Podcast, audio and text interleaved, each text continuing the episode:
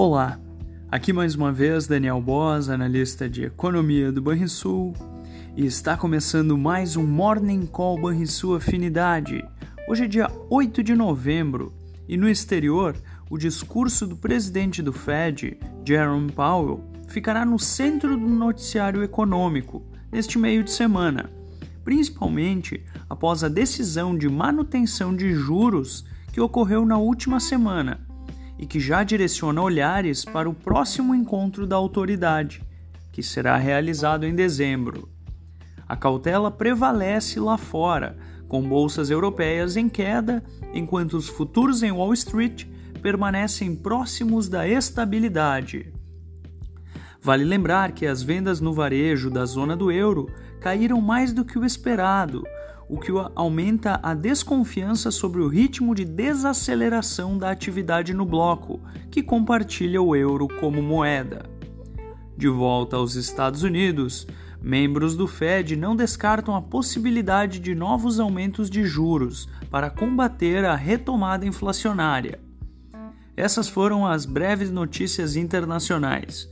No Brasil, o Senado terá a votação da reforma tributária e os meandros desse projeto são fontes de atenção para os investidores e todo cidadão brasileiro.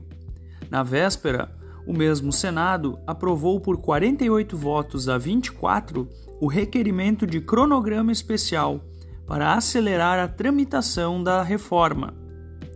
Ainda na véspera, a ata da mais recente reunião do Copom não trouxe novidades substanciais apenas reforçou os pontos de atenção, sendo eles o ambiente internacional mais desafiador, a esfera doméstica fiscal que precisa ser acompanhada de perto, sem esquecer, é claro, de auferir o ritmo da atividade e da própria inflação.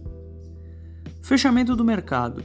O dólar encerrou a terça-feira com leve queda de 0,2% aos R$ 4,87 o Ibovespa avançou mais uma vez, agora 0,7%, aos 119.268 pontos.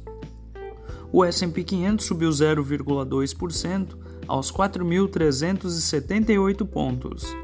O DI futuro para janeiro de 2025 caiu 6 pontos base, a 10,80%. E o DI futuro para janeiro de 2030 caiu 19 pontos base, a 11,24%. Você ouviu o Morning Call e sua afinidade com os destaques do dia. Acompanhe de segunda a sexta-feira o nosso overview.